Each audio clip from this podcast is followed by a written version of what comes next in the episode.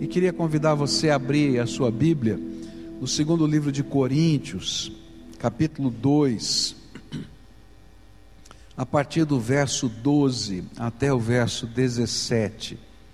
Segundo livro de Coríntios, capítulo 2, a partir do verso 12 até o verso 17, onde a palavra do Senhor nos diz assim: quando cheguei à cidade de Troade para anunciar o Evangelho de Cristo, vi que o Senhor me havia aberto o caminho para o trabalho ali. Mas eu estava muito preocupado, porque não tinha conseguido encontrar o nosso irmão Tito. Por isso me despedi dos irmãos dali e fui para a província da Macedônia.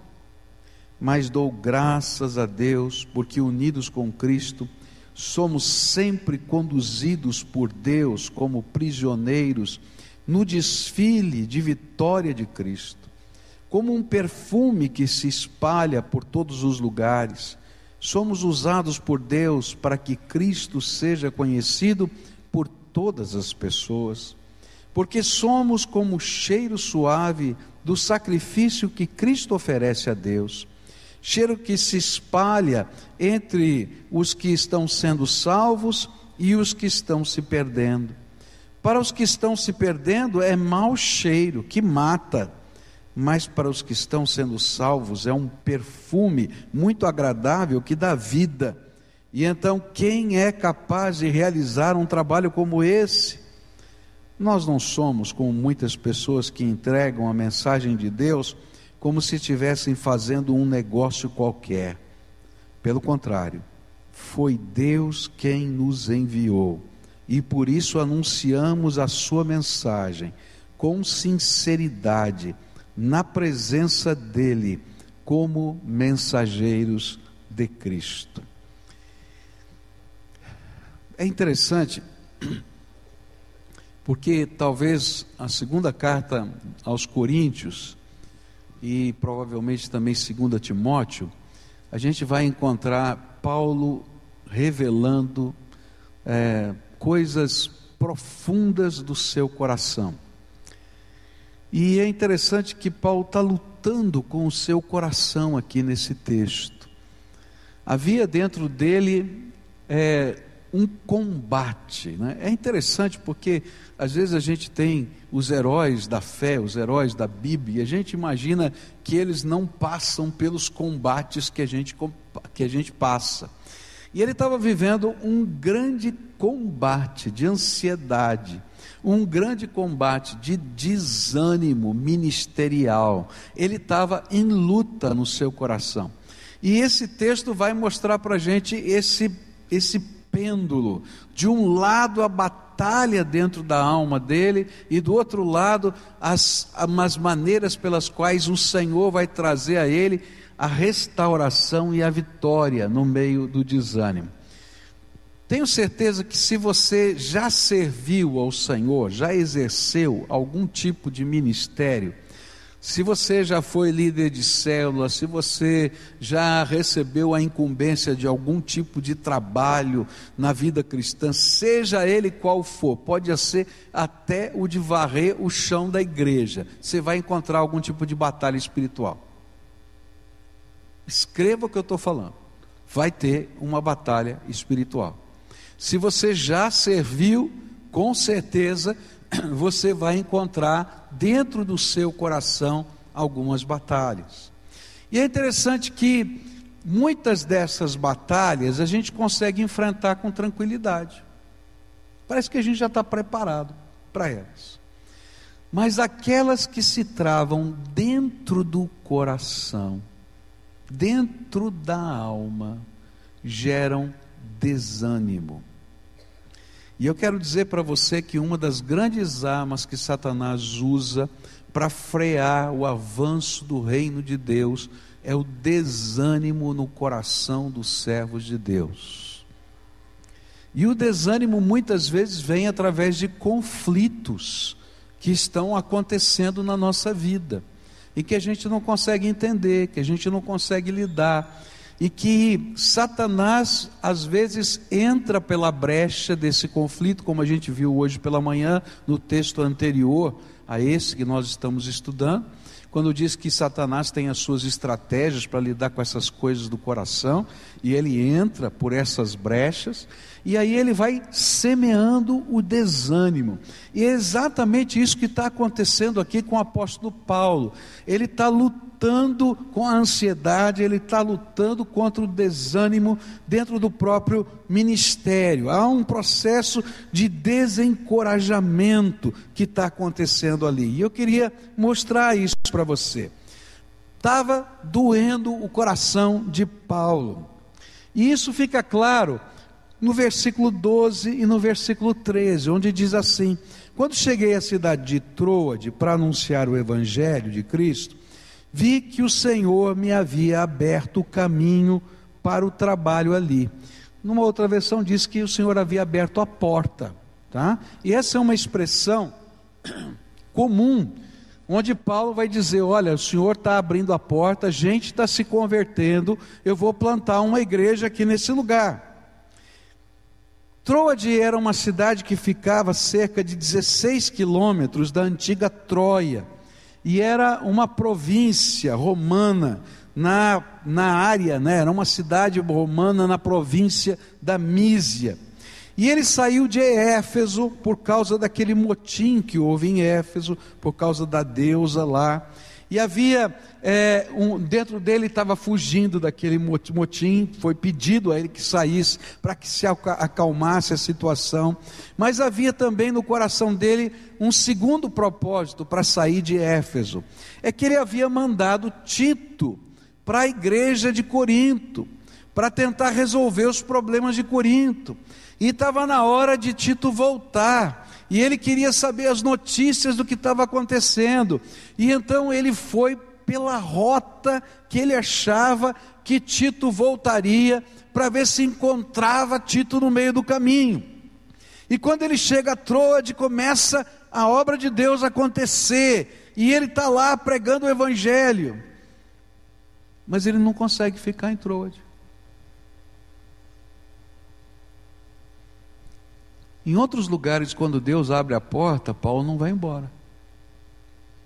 Mas aqui ele vai embora. Porque havia um problema, que era o problema que estava na igreja de Corinto, que ele tinha escrito a primeira carta, depois a carta severa, que eu já falei aqui para vocês, e que o coração dele estava aflito com isso. E ele queria saber de notícias. E enquanto ele não ouvisse as notícias que vinham de lá, o seu coração não conseguia focar em outro ministério. E ainda que a porta estivesse aberta, o seu coração estava pesado. Você já se viu nessa condição de fazer a obra de Deus? Deus está abençoando, a porta está aberta, mas o seu coração está pesado? E aí você entra em conflito dentro da sua alma. Hoje eu conversava é, com um pastor, né, hoje pela manhã, no final do culto, e, e a pessoa é, que me apresentou, esse pastor de uma outra denominação, me disse assim: Olha, ele está meio afastado. Eu disse: Não, não, não, eu não estou afastado. O que está acontecendo? Eu falei: Não, eu perdi a minha mulher faz 60 dias. Eu não estou conseguindo pregar. Eu entendo perfeitamente o que estava no coração desse homem provavelmente o ministério dele possa ser uma grande bênção, mas naquela hora o coração dele estava pesado. E às vezes a gente está vivendo situações assim, não é assim? Em que a gente vê a obra de Deus, a porta está aberta, mas eu não estou bem. Tem coisas que não estão resolvidas na minha alma, e é justamente nesse momento que o inimigo vem e começa a lançar o desânimo porque aí começam a passar uma série de pensamentos na mente da gente. E aí, esse pastor disse para mim assim: é a segunda esposa que eu perco. Fiquei casado 15 anos, e a minha primeira esposa morreu. Me casei a segunda vez, depois de 15 anos, ela morreu. Aí o amigo da onça que estava com ele diz assim: ele vai casar a terceira, já sabe que só tem 15 anos.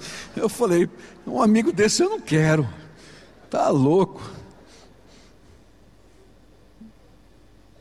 Mas você já pode imaginar quanta coisa passa pela mente. Esse homem não me falou nada, ele só contou o fato, mas eu fico imaginando o coração dele. Senhor, por que, que o Senhor está permitindo isso? Senhor,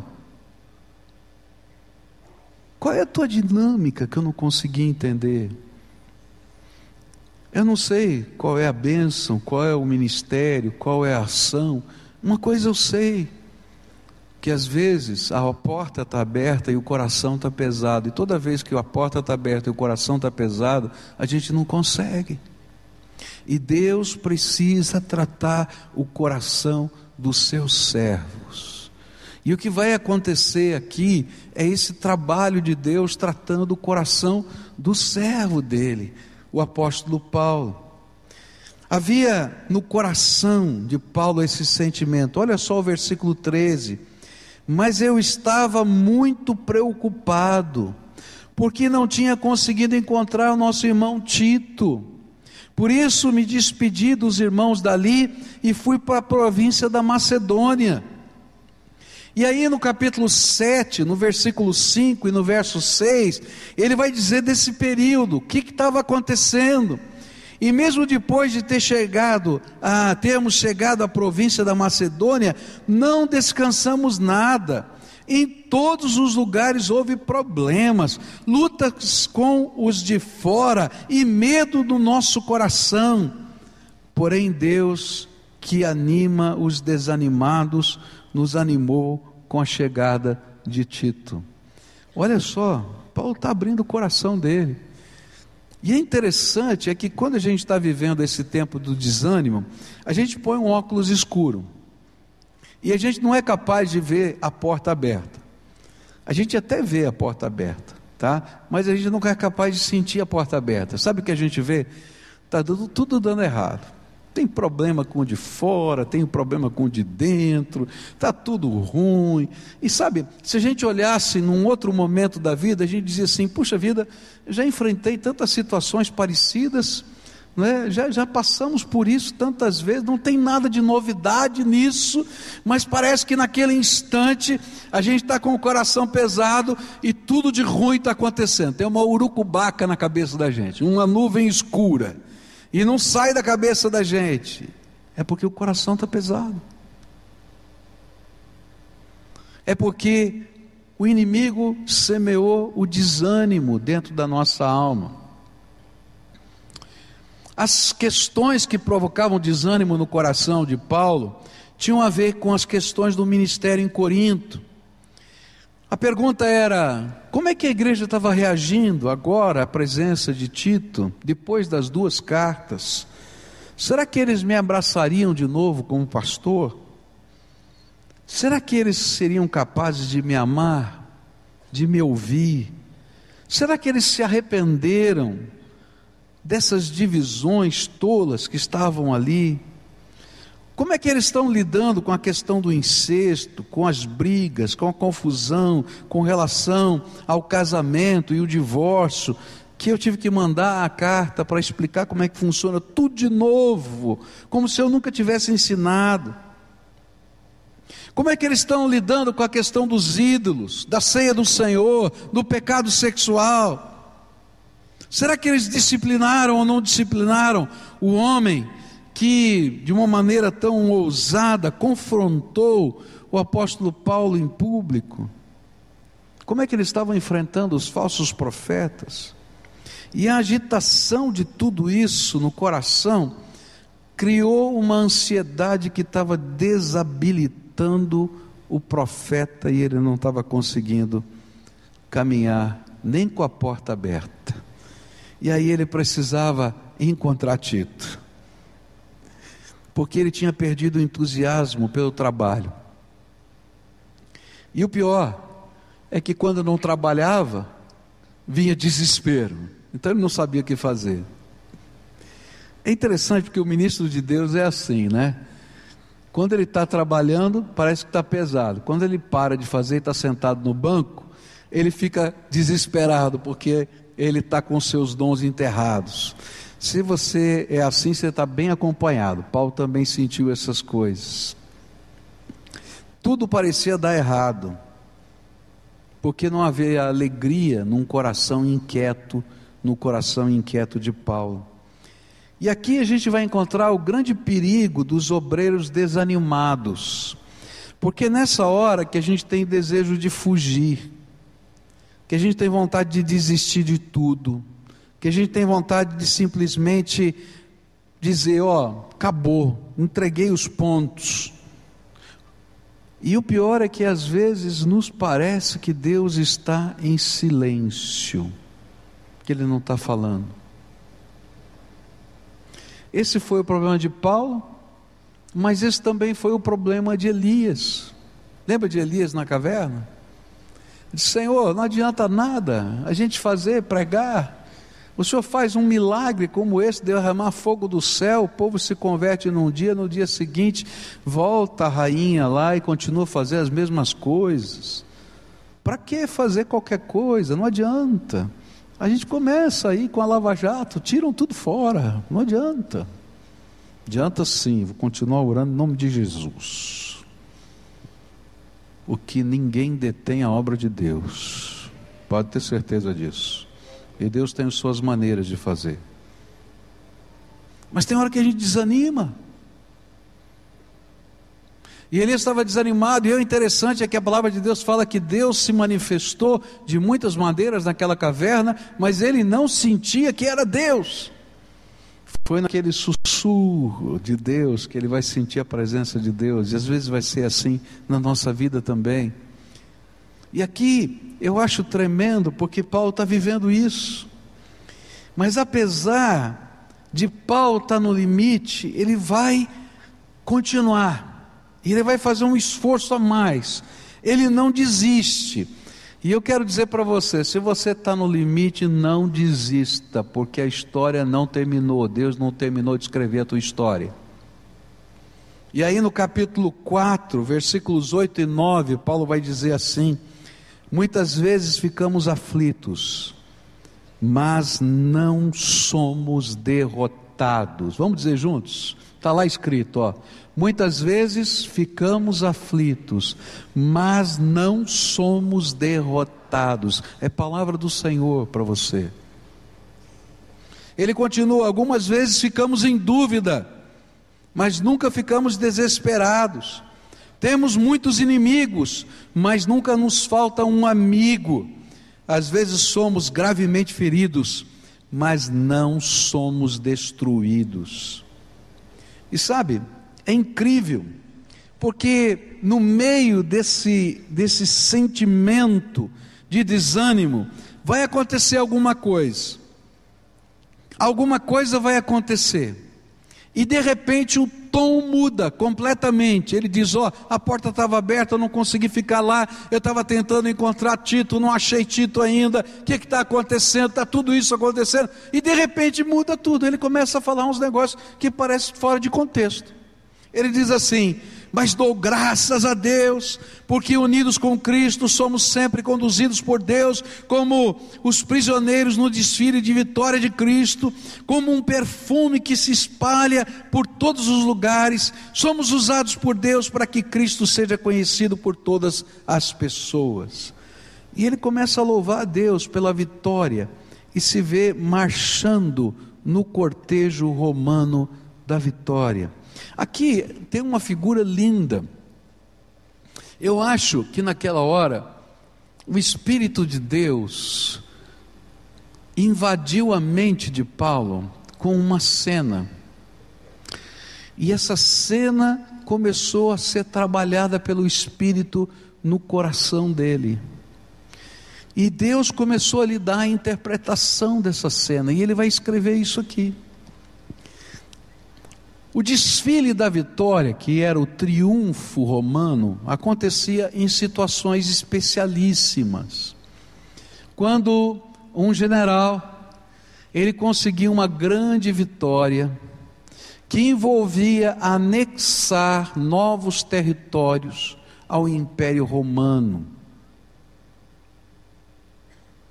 E aí então, quando ele voltava para casa, com as legiões que tinham obtido a vitória, ele trazia os prisioneiros que eram as pessoas que entrariam desfilando ali naquele, naquele cortejo, como os que foram presos daquele mundo diferente. Traziam todas as riquezas que eles conseguiram dos despojos. Aquele homem vestia uma, uma, uma túnica púrpura, tinha uma palma de ouro nas mãos, não é? E era o vitorioso. E todo mundo começava a gritar vitória. E as pessoas que iam marchando, iam primeiro os senadores à frente, ia todo um cortejo assim para celebrar a vitória. Tinham vários incensários que enchiam de perfume a cidade toda. Esses incensários estavam no cortejo, mas em toda a rota que ele passava, tinha gente com incensários para o perfume da vitória entrar e assumir a cidade inteira. E Paulo começa a enxergar esse desfile, e ele se vê nesse desfile, e o vitorioso é Cristo. Ele é um dos soldados da vitória de Cristo que está marchando e, e ali adorando Deus Pai Todo-Poderoso, porque o Senhor Jesus é o vitorioso. É interessante como Deus ministra na vida da gente usando coisas assim, cenas assim.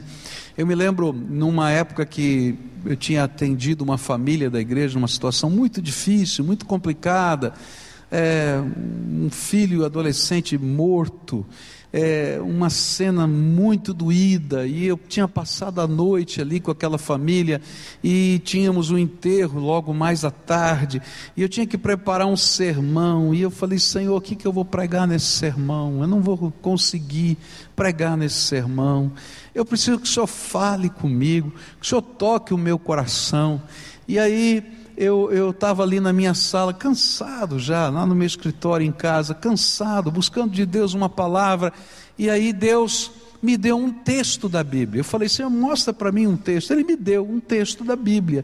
E quando eu olhei para o texto da Bíblia, eu falei, ah, Senhor, muda, vai, dá outro. Já aconteceu com você assim? Muda, Senhor, dá outro. Gênesis 1.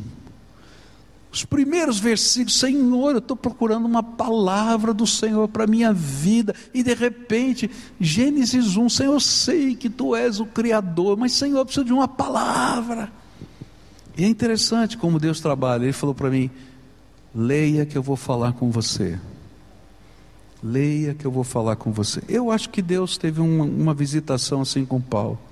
Passou para ele aquela ideia do triunfo romano e o Espírito Santo falou para ele: Agora eu vou te ensinar algumas coisas sobre a vitória que eu estou preparando para você. E naquela tarde, manhã, tarde já, Deus começou a pegar Gênesis 1 e colocou uma das mensagens que eu acho as das mais lindas que eu já preguei. Eu sei que eu, é, é ruim a gente falar isso da gente mesmo, mas porque não é minha, é do Senhor, tá? Ele me fez ver a, as águas, ele me fez ver a escuridão, ele me, vê, me fez ver o caos. E o cerne da mensagem que, que Deus me deu aquele dia é que caos é matéria-prima para Deus transformar em beleza.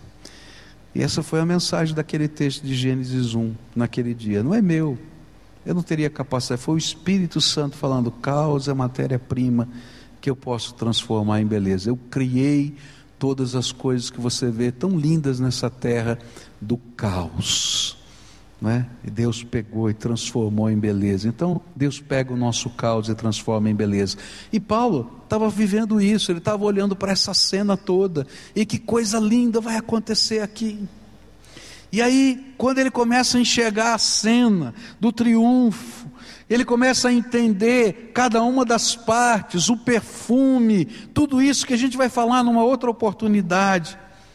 Ele começa a adorar a Deus pela vitória que não havia chegado ainda, mas que ele sabia que Deus estava no controle. Um versículo antes, versículo 11, vai dizer que Satanás usa a nossa dor, a dor da nossa alma, como sua estratégia de derrota, para que a gente desista de Deus, das pessoas que amamos, desista da igreja, desista dos ministérios, desista de servir. Mas nós só podemos vencer, queridos, se a gente puder parar de olhar para trás. Se a gente puder parar de olhar para as nossas dores. Não tem jeito de você seguir para frente se você continuar olhando só para trás. A Bíblia diz que quem pega no arado e olha para trás não consegue arar a terra. E se a gente ficar olhando só para trás, para as nossas dores, a gente não vai conseguir cumprir o propósito de Deus. Não adianta a gente olhar para baixo. Por que a gente olha para baixo quando a gente está com medo? E a gente está cheio de medos dentro da gente. E se a gente ficar olhando só para os nossos medos, a gente não vai conseguir seguir adiante. Sabe, não adianta nem olhar para frente. Porque quando a gente olha para frente, a gente vê as impossibilidades da gente. E a gente diz: ah, não vai dar, não sei se eu consigo. O que o Senhor estava fazendo nessa hora, quando deu a visão do triunfo para Paulo, é dizer: Paulo, olha para cima, olha para cima, olha para cima, olha para o poder daquele que está agindo a seu favor, olha para cima, eu sou o vitorioso, a vitória é minha, já está decretada, e você faz parte do cortejo eterno da vitória, você é parte do perfume dessa vitória, você é herdeiro de todos os despojos. Olha para cima. E é interessante, porque enquanto essa luta estava acontecendo no coração de Paulo, cinco dias antes, Tito já estava num navio para encontrar Paulo e para dizer o que Deus já havia feito semanas antes sem que Paulo soubesse. E lá em 2 Coríntios 7, versículos 6 e 7 diz assim: Porém Deus, que anima os desanimados, nos animou com a chegada de Tito. E não foi somente a chegada dele que nos animou, mas também a informação dada por ele de que vocês o animaram. E ele contou que vocês estão com saudades de mim e disse que estão muito tristes e, não, e estão prontos para me defender. Por isso agora estou mais feliz ainda. Eu acho tremendo. É que mesmo Paulo não sabendo de nada e o seu coração estando pesado e ele parecendo enxergar que só tinha problemas, Deus nunca havia parado de agir e que, mesmo naquele aparente silêncio de Deus, Deus estava fazendo os milagres que eram necessários para abençoar o seu servo. Onde eu quero chegar com tudo isso? Se Paulo pôde desanimar, eu também posso e você também. E se eu for sincero, eu vou encontrar na minha vida vários momentos de desânimo. E se você for sincero, você vai encontrar vários momentos em que você quer desistir. Às vezes a gente está numa batalha que a gente sabe que é uma batalha de Deus na nossa vida. A gente está batalhando para erguer a nossa casa, a nossa família. E chegam horas que o inimigo semeia o desânimo, diz: não adianta nada, Nada do que você está fazendo está dando certo. Há momentos que Deus está colocando na mão da gente uma obra para fazer, um ministério. E a gente tem esse ministério da mão e a gente vê até as portas abertas, mas a gente está com o coração pesado por tanta coisa que aconteceu e às vezes algumas coisas até que a gente diz: Senhor, o senhor não está vendo tudo isso? E aí o desânimo vem e a gente quer abrir mão de tudo, largar tudo. E algumas vezes a gente até largou tudo. Mas o Senhor não largou da gente. E no meio daquele silêncio, Deus não parou de agir. E assim como aconteceu com Paulo, Tito já estava vindo com a notícia. A notícia chegou tarde, mas a mão de Deus nunca chega tarde. E o poder do Espírito Santo se revela na nossa fraqueza. E ele está lá já agindo, ele está trabalhando. Eu não sei o que ele está fazendo agora, mas a palavra de Deus diz que eu posso ficar tranquilo. E sabe o que é que me chama a atenção? É que Deus não queria que o coração de Paulo voltasse a se alegrar só quando Tito chegou.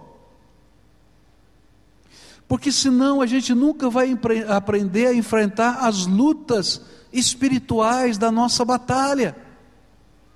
Porque Deus continua agindo, Ele vai continuar agindo, e nem sempre a gente vai saber tudo que Deus está fazendo. Ele não manda recados para a gente dizer assim, filho, estou fazendo isso, estou fazendo aquilo, estou fazendo aquilo outro. Ele não dá essas explicações detalhadas. Ó, oh, fica tranquilo, porque agora eu já falei com fulano, essa madrugada já fez o fulano sonhar, o outro já teve dor de barriga, sei lá o que aconteceu. Você está entendendo? Mas ele está agindo. Então sabe o que Deus faz? Ele coloca uma cena na mente de Paulo, do triunfo romano, e diz assim: Paulo, quem é que está ali como general vitorioso? Aí Paulo diz assim: é o meu Senhor Jesus, Ele é o vitorioso. E quem está garbosamente vestido com os trajes militares de gala do meu lado, sou eu, Senhor. Junto com os teus, com os meus, os teus conservos, todos os servos de Deus que estão trabalhando e servindo ao Senhor. E ele está dizendo assim: olha, percebe para onde a gente está marchando. Ele diz assim: a tua vitória, Senhor, é muito maior do que as batalhas do meu coração porque o Senhor está nos dando a vida eterna, e o Senhor está nos falando do dia do juízo final, e o Senhor está falando da vitória eterna, quando o Senhor vai entregar o reino ao Pai Todo-Poderoso, depois que todos os teus inimigos estiverem debaixo dos seus pés, como diz a palavra de Deus. E aí ele diz assim: Olha, quem são esses prisioneiros nus que estão caminhando? Porque eram assim que, que, que eles vinham, nus, completamente nus e acorrentados. Esses são Satanás e os seus demônios, que não têm mais lugar e vão ser lançados no lago de fogo e enxofre por toda a eternidade, porque é a tua palavra. E aí o Senhor vai dizendo: Isso, filho, e que mais? E o perfume? O perfume, o perfume é a presença do Senhor, a influência do Senhor, o poder do Senhor através das nossas vidas. E então, por onde a gente está passando, está deixando um perfume, e tem gente se salvando, e o mau cheiro. O mau cheiro é que aqueles que rejeitam a palavra de Deus condenam-se a si mesmos. E Paulo está vendo tudo isso. Ele está lembrando de tudo isso, ele está enxergando tudo isso, e o Espírito Santo de Deus está dizendo para ele: Filho, então, por que o seu coração está pesado? Se você está marchando comigo, e eu sou o teu general, e eu já venci a batalha contra todos os inimigos do reino de Deus. Levanta, homem de Deus. E aí, muda o texto. No capítulo 7, ele vai contar que ele encontrou Tito. Mas no capítulo 2, ele começa a adorar a Deus por causa da visão. Não importa o tamanho do caos, porque caos é matéria-prima para Deus transformar em beleza. Eu me lembro daquele dia, como eu saí daquele lugar, por causa da visitação do Senhor. Aquela noite, com aquela família, chorando, sofrendo, me deu a sensação de inutilidade, de incapacidade, de ser o pior pastor da face da terra, de ser a pessoa mais incompetente. É interessante como a gente se conecta com as dores. Mas quando Deus me colocou aquela imagem que eu não conseguia entender e começou a aplicar no meu coração, Ele diz assim: Filho, levanta a tua cabeça, porque você tem que entender quem sou eu. Eu sou o vitorioso. Eu sou aquele que transforma o caos em beleza. Eu sou aquele que derrota o inimigo. Eu sou o Senhor da tua vida. Essa noite eu queria concluir essa mensagem orando com você, como a gente sempre faz. Eu acho que a gente, toda vez que termina um culto, precisa é, responder à voz do Espírito Santo no nosso coração. Deus fala conosco. Você chegou aqui desanimado hoje? Desanimado com a tua batalha, desanimado com o teu ministério. Eu às vezes escuto alguns líderes de célula dizendo: estou desanimado. Meu supervisor, meu pastor de área, meu. Ixi, eu já ouvi tanto. E olha, é verdade mesmo, tudo isso. Porque onde tem gente, tem defeito. Mas louvado seja Deus, porque a gente não depende do supervisor nem do pastor de área, a gente depende do Senhor da nossa vida, Jesus. E Ele é o vitorioso, eu vou marchar com Ele. Você está olhando lá a batalha na sua casa, você diz assim: Senhor, eu não sei se adianta. Já tentei tanto, já tentei tanto, já estou cansado. Você tem razão de estar cansado, mas a história não terminou de ser escrita, e ela vai ser escrita pelo Todo-Poderoso Senhor da nossa vida. Você já talvez tenha chegado aqui dizendo: Senhor, estou passando a maior crise financeira da minha vida, eu não sei o que eu vou comer amanhã. Amanhã ainda não chegou. E quando chegar, virá com a graça de Deus outra vez na tua vida. Nem que seja um maná, o maná vai cair sobre a tua casa. E é interessante que às vezes quando a gente está vivendo momentos assim, dias atrás, dias atrás, o Senhor já começou a preparar a resposta. Eu me lembro de uma vez que tinha acabado o dinheiro e eu não tinha mais nada em casa para completar o arroz e feijão. E eu tinha um peixinho que a gente assou e a gente orou junto com os nossos filhos. E eu disse: Olha, nós vamos agradecer a Deus, porque esse é o último que tem em casa. E nós vamos depender da graça de Deus. Eu me lembro que eles eram pequenininhos eles ficaram chocados. Eles disseram: Papai, não tem mais nada? Eu falei: Não. Abri a geladeira e mostrei para eles: Não tem mais nada. A gente vai agradecer a Deus o que tem agora. E eles foram para a escola. E quando eu voltava da escola, tinha uma irmã da igreja estacionada com o carro. Disse: Ah, pastor, que bom que o senhor chegou. Essa irmã, uma cozinheira maravilhosa ele disse assim: sabe, 15 dias atrás, olha só como Deus faz. 15 dias atrás, Deus tocou meu coração para cozinhar para vocês. E ela abriu o porta-malas, gente, tinha tanta comida como eu nunca vi na minha vida. Pronta, prontinha, prontinha, só coisa boa. E falou assim: eu, eu cozinhei e congelei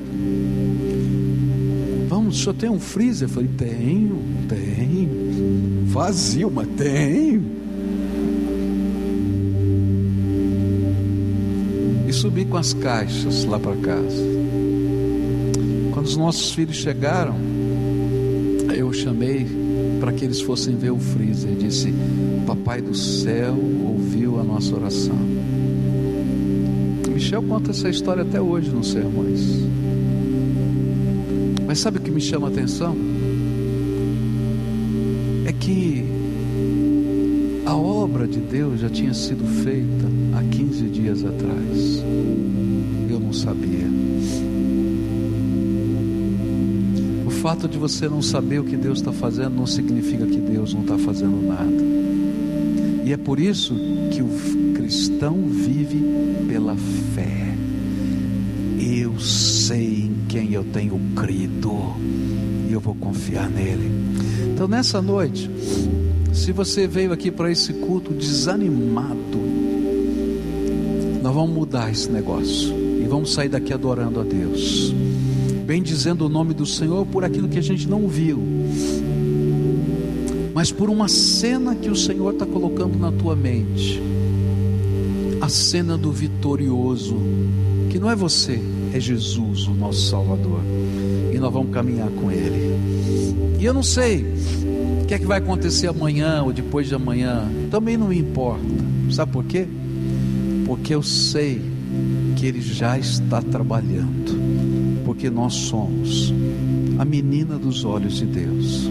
E hoje o que a gente vai fazer aqui é no nosso louvor consagrar o desânimo ao Senhor, dizer: Senhor, está aqui. A gente já ofereceu coisas boas a Deus, não é verdade? Às vezes a gente oferece coisas que são muito preciosas para nós. Hoje você vai oferecer alguma coisa que Deus quer tirar do seu coração: o desânimo. E não importa qual seja a área, seja na tua casa, na tua família, no teu ministério, você vai colocar no altar de Deus e vai dizer: Senhor, hoje eu vou sair daqui com a visão da fé, porque algo tremendo do Senhor vai acontecer na minha vida. Então, se o Espírito Santo de Deus está falando no seu coração, vai sair do seu lugar para a gente orar junto e vamos fazer essa entrega aqui juntos. A gente vai depositar os pés do Senhor desânimo.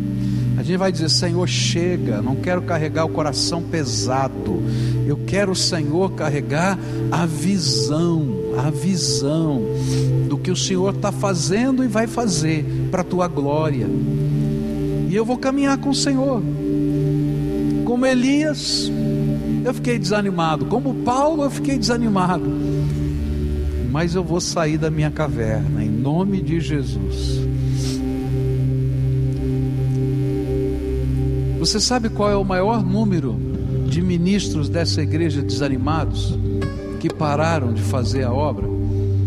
São os discipuladores. Nós temos mais de mil discipuladores que pararam de discipular. Sabe por quê? Porque Deus sabe e o inimigo também ferramenta poderosa é a sua vida no discipulado de pessoas. Então, se tiver algum discipulador desanimado, em nome de Jesus, hoje eu quero convocar você. Você tem que marchar com o vitorioso Senhor. Cuidar de gente dá trabalho, viu, gente? Mas se a gente cuidar na força da gente, a gente se consome. No poder de Deus, a gente vê a glória dele, a gente caminha junto, tá? Se você já foi um líder de célula e parou de ser líder, tá? Eu quero dizer para você, Deus está te chamando para ser restaurado. Ah, mas pastor, tanta coisa, vai ter problema. Ah, porque vai ter, mas lembra, quem é o vitorioso? Quem é o vitorioso? É, o Jesus, é Jesus. Eu só estou marchando do lado dele. E é no poder e na graça dele que a gente vai. As outras batalhas que você está vivendo na tua casa, pode ter certeza, o vitorioso é o Senhor. Eu não sei de nada que está acontecendo, nem você, mas eu creio num Deus que não parou de agir e que nos ama. Você crê nisso? Crê? Então agora nós vamos fazer a nossa entrega, tá? E essa oração de entrega é sua. Conta para Deus o que é que você está entregando. Você está desanimado com o quê? Fala para Deus: Senhor, estou desanimado com isso. E se você está desanimado com Deus, tenha coragem de falar para Ele: Senhor, estou desanimado, porque eu achei que o Senhor não me ouviu, porque eu achei que o Senhor não me vê mais, que o Senhor está bravo comigo porque o Senhor não ouve mais a minha oração. Eu não sei, às vezes a gente está vivendo essas lutas da alma e o coração está pesado. Abre a porta para Deus tratar. Abre a porta para Deus tratar. Abre a porta para Deus tratar. Deixa o Espírito Santo de Deus tratar. Você é a menina dos olhos de Deus. A menina dos olhos de Deus. E Ele continua a trabalhar a seu favor. Senhor Jesus, aqui está o teu povo. eles não estão aqui por outra razão a não ser porque o teu espírito ministrou o coração deles. A voz do teu espírito não se cala. E mesmo quando a gente acha que o Senhor não está falando, o Senhor está agindo a nosso favor. E nessa hora, eu sei que o Senhor colocou cenas na mente desses teus filhos interpreta essas cenas, Senhor, segundo a tua vontade na vida deles. E eu quero te pedir mais, Senhor, dá sonhos, dá percepção, dá a visão da tua vontade. Que eles não enxerguem a vida com o coração pesado, mas com os olhos de quem está marchando no cortejo do triunfo, porque o Senhor é por nós. E se o Senhor é por nós, quem será contra nós? Ó oh, Pai, às vezes as nuvens escuras encobrem o céu, mas nós sabemos que o sol não desapareceu, ele continua lá. Às vezes, Senhor, parece que a tempestade não cessa, mas o Senhor deixou um arco-íris para dizer que nunca mais a tempestade não vai cessar. Então, Pai, eu quero te pedir que nessa hora o Senhor revele outra vez a tua graça e que o poder do Senhor se derrame na fraqueza desses teus filhos e que eles sejam visitados, que o Senhor lhes fale ao coração, que o Senhor abra a sua mente e a visão, de tal maneira que eles enxerguem e saibam, Senhor, que aquilo que estão vendo veio do Senhor, que eles ouçam e reconheçam a voz do teu Espírito e que eles, Senhor, se disponham a te honrar e te servir aonde o Senhor os colocar, porque eles fazem parte do cortejo da vitória. Recobra a alegria no coração deles, recobra o ânimo, enche o Senhor da virtude do Senhor. Abençoa suas mãos, abençoa suas mãos, Senhor, para que todo o trabalho das mãos desses teus filhos seja produtivo e, Senhor, produza o suficiente para o sustento dessas casas. Oh Pai, alguns estão aqui porque estão tristes com pessoas que amam, marido, esposa, filhos, situações da vida, estão fora do nosso alcance e a gente fica pensando, Senhor, quando o Senhor vai agir?